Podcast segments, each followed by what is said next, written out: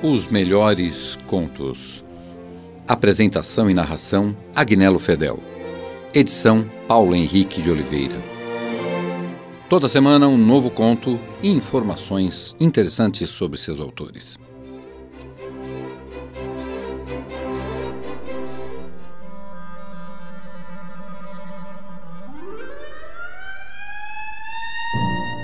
Afonso Henriques de Lima Barreto foi um escritor e jornalista brasileiro nascido no Rio de Janeiro em 13 de maio de 1881. Lima Barreto era negro e filho de pais muito pobres e ficou órfão de mãe quando tinha apenas seis anos. Estudou no Colégio Pedro II e no curso de engenharia da Escola Politécnica, que abandonou para trabalhar e sustentar a família. Trabalhou como escrevente e copista na Secretaria de Guerra, além de escrever textos para vários jornais cariocas. Era simpático ao anarquismo e militou na imprensa socialista da época. Porém, alcoólatra, teve vários problemas relacionados à depressão. Chegou a ser internado algumas vezes com problemas psiquiátricos, vindo a falecer aos 41 anos de idade. Lima Barreto escreveu romances, sátiras, contos, textos jornalísticos e críticas, abordando em suas obras as grandes injustiças sociais, além de várias críticas ao regime político da República Velha.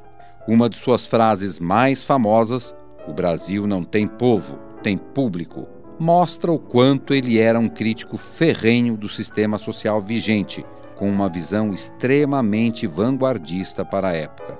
Possuía um estilo literário fora dos padrões do período, mais despojado, coloquial e fluente, numa transição clara entre o realismo e o modernismo, sendo esses alguns dos motivos pelos quais o impediu de entrar para a Academia Brasileira de Letras, além de sua condição social e política.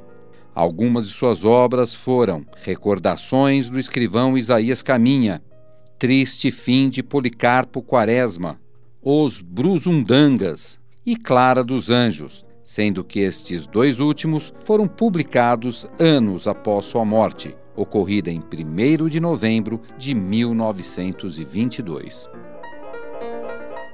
De Lima Barreto, Congresso Panplanetário.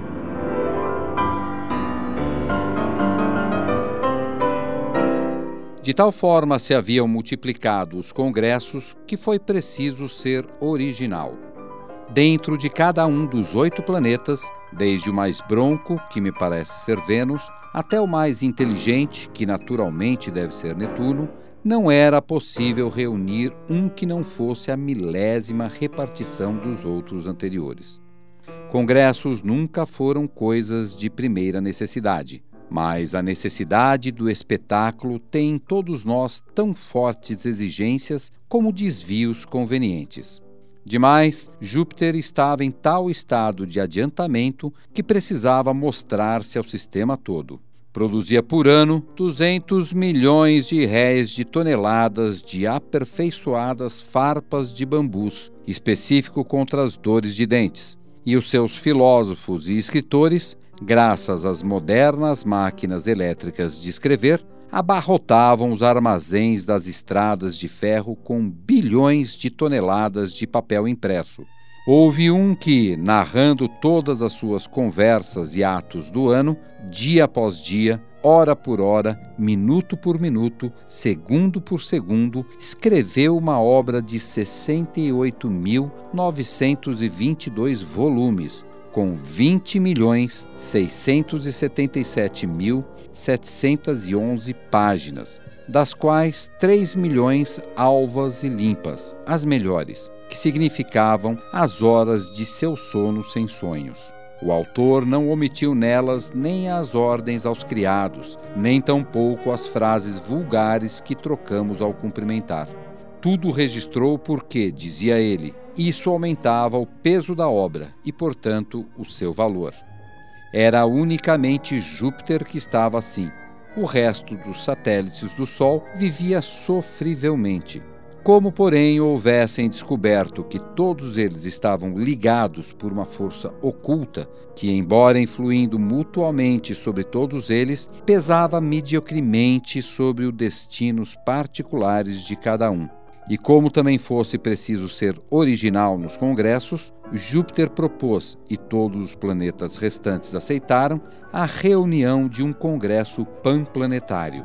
Era preciso, diziam os embaixadores de Júpiter, formar um espírito planetário, em contraposição ao espírito estelar. Com isso, eles escondiam um secreto desejo de vender aos outros planetas farpas aperfeiçoadas, remédios para os calos, toneladas de um literário papel de embrulhos e outros produtos similares de sua atividade sem limites, não esquecendo o fito de conquistar alguns destes últimos ou parte deste.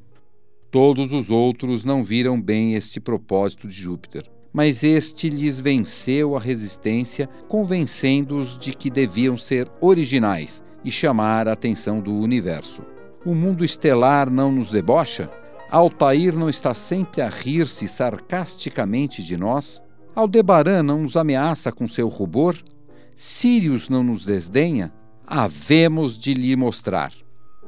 A reunião, ficou decidido, teria lugar na Terra, não porque a Terra fosse muito poderosa, mas porque, nos últimos anos, ela instalara nos seus polos uma imensa buzina que gritava para as estrelas: Sou o primeiro planeta do orbe, tenho estradas de milhões de metros, sou o paraíso do universo, etc, etc, etc. A buzina era indispensável, visto que os caminhos, palácios, jardins e teatros se destinavam aos extraterrestres e tinham por fim atraí-los, no pensamento de que os estranhos viessem trazer a segura prosperidade dela, a Terra. O seu povo, todos conhecem-no. É uma gente cheia de uma nevoenta poesia, tema loquaz, um tanto indolente, mas liberal, por ser relaxada e generosa, por ser liberal. São defeitos e são qualidades, mesmo porque para os povos não há defeitos nem qualidades. Há características e mais nada. Os de Júpiter não são assim. São rígidos, duros e frios, e têm dois sentimentos dominadores: o do enorme, que é seu critério de beleza, e o do dourado, um habitante do grande planeta, uma vez na Terra, ao ver pelo crepúsculo o céu banhado de ouro liquefeito, esperneou de tal modo e de tal modo subiu as montanhas para colhê-lo que nos antípodas houve um terremoto. Em vendo a cor do ouro, eles saem bufando, com o olhar injetado, em estado de fúria, e saem matando, estripando a indiferentes, a amigos e parentes e até aos pais. E, curioso, só querem ouro para construir caixões de seis léguas de altura e seis polegadas quadradas de base. Eis como sentem a beleza. A isso juntam o horror pelos gatos, um ódio idiota e histérico. No entanto, os gatos são bons. Se velhos, têm a candura de criança. Se crianças, uma grácil espontaneidade de encantar mesmo se não são melhores dos que os seus companheiros de planeta, são perfeitamente iguais a eles. Contudo, são doridos e auditivos, o que lhes dá a faculdade de criar uma poesia e uma música próprias, das quais os de Júpiter se aproveitam, à míngua de poder eles mesmos criar essas manifestações artísticas, pois a sua insensibilidade não o permite. Mas os jupiterianos não os toleram porque podem os gatos votar, embora fossem os próprios algozes destes que lhes tivessem dado esse direito. Por qualquer da cá aquela palha, os estúpidos jupiterianos se reúnem na praça pública e matam a pauladas, a fogo, a foice, sem forma de processo alguma, sob o pretexto de que gato queria casar ou namorava uma filha deles. Lá se chama banditismo e é coisa parecida com um lixamento yankee. Um viajante, entretanto, que lá esteve, achou esses gatos excepcionalmente tímidos e doces, admirando-se de que lá não houvessem mais crimes provocados pelos sofrimentos e humilhações que eles sofrem. Perseguem-nos de um modo bárbaro e covarde. Chamam-nos de poltrões, mas quando querem guerrear, socorrem-se deles e os gatos se portam bem. Vem a paz, oprimem-nos, ocurralam-nos, mas assim mesmo eles crescem e multiplicam-se. Fraca raça. Júpiter, como ia dizendo, acudiu ao grito da buzina e reuniu o Congresso na Terra. Na primeira sessão, logo os jupiterianos falaram da fraternidade de todos os animais do universo: homens e gatos, burros e jupiterianos, marcianos e raposos. Um principal de Júpiter, até a esse respeito, fez um discurso muito bonito. É muito sediça a manobra de Júpiter falar sempre em liberdade, fraternidade, etc. Certa vez ele declarou guerra a Saturno para libertar-lhe os povos. Logo, porém, que o venceu, restabeleceu a escravatura que já estava absolvida, tal qual a América do Norte fez com o Texas, província do México, em 1837. Como todos esperavam, os trabalhos do Congresso prosseguiam com grande atividade. Além de tratar do estabelecimento de pontes penses que ligassem todos os planetas entre si, o Congresso voltou às seguintes conclusões sobre a perfeita fraternidade animal estabelecida nos seguintes pontos: A. Não se deveria mais comer qualquer animal, seja boi, carneiro ou porco. B. As gaiolas dos pássaros deveriam ser aumentadas do dobro, no mínimo. C. Na caça, uma espingarda não poderia ser carregada com mais de 6 grãos de chumbo. E D. Generalizar cinco jogos de bola na sociedade dos cabritos.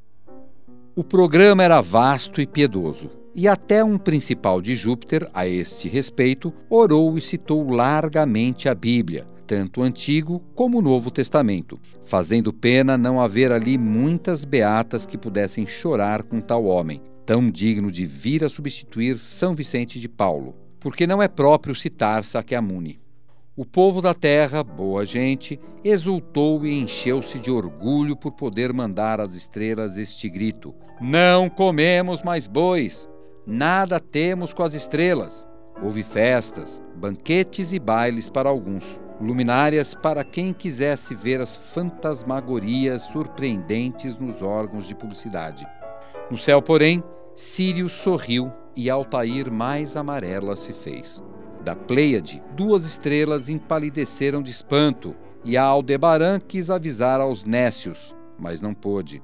Júpiter vendeu a todos os seus irmãos toneladas e toneladas de farpas, de remédios para calos, de papel literário. E isso com alguma violência, que me eximo de contar.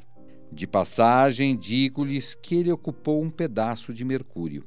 Se tais produtos não estavam completamente envenenados, foram, no entanto, deletérios.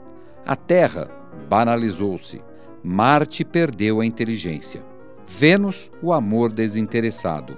Netuno a bravura generosa. Os gatos de todos os planetas, contudo, vieram a gozar dos benefícios das instituições jupiterianas, isto é, foram expulsos da comunhão dos patrícios.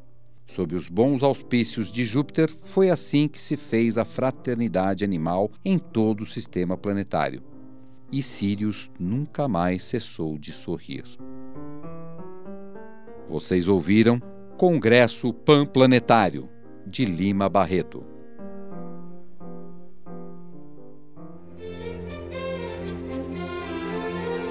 Os melhores contos. Apresentação e narração: Agnello Fedel. Edição: Paulo Henrique de Oliveira. Toda semana um novo conto e informações interessantes sobre seus autores.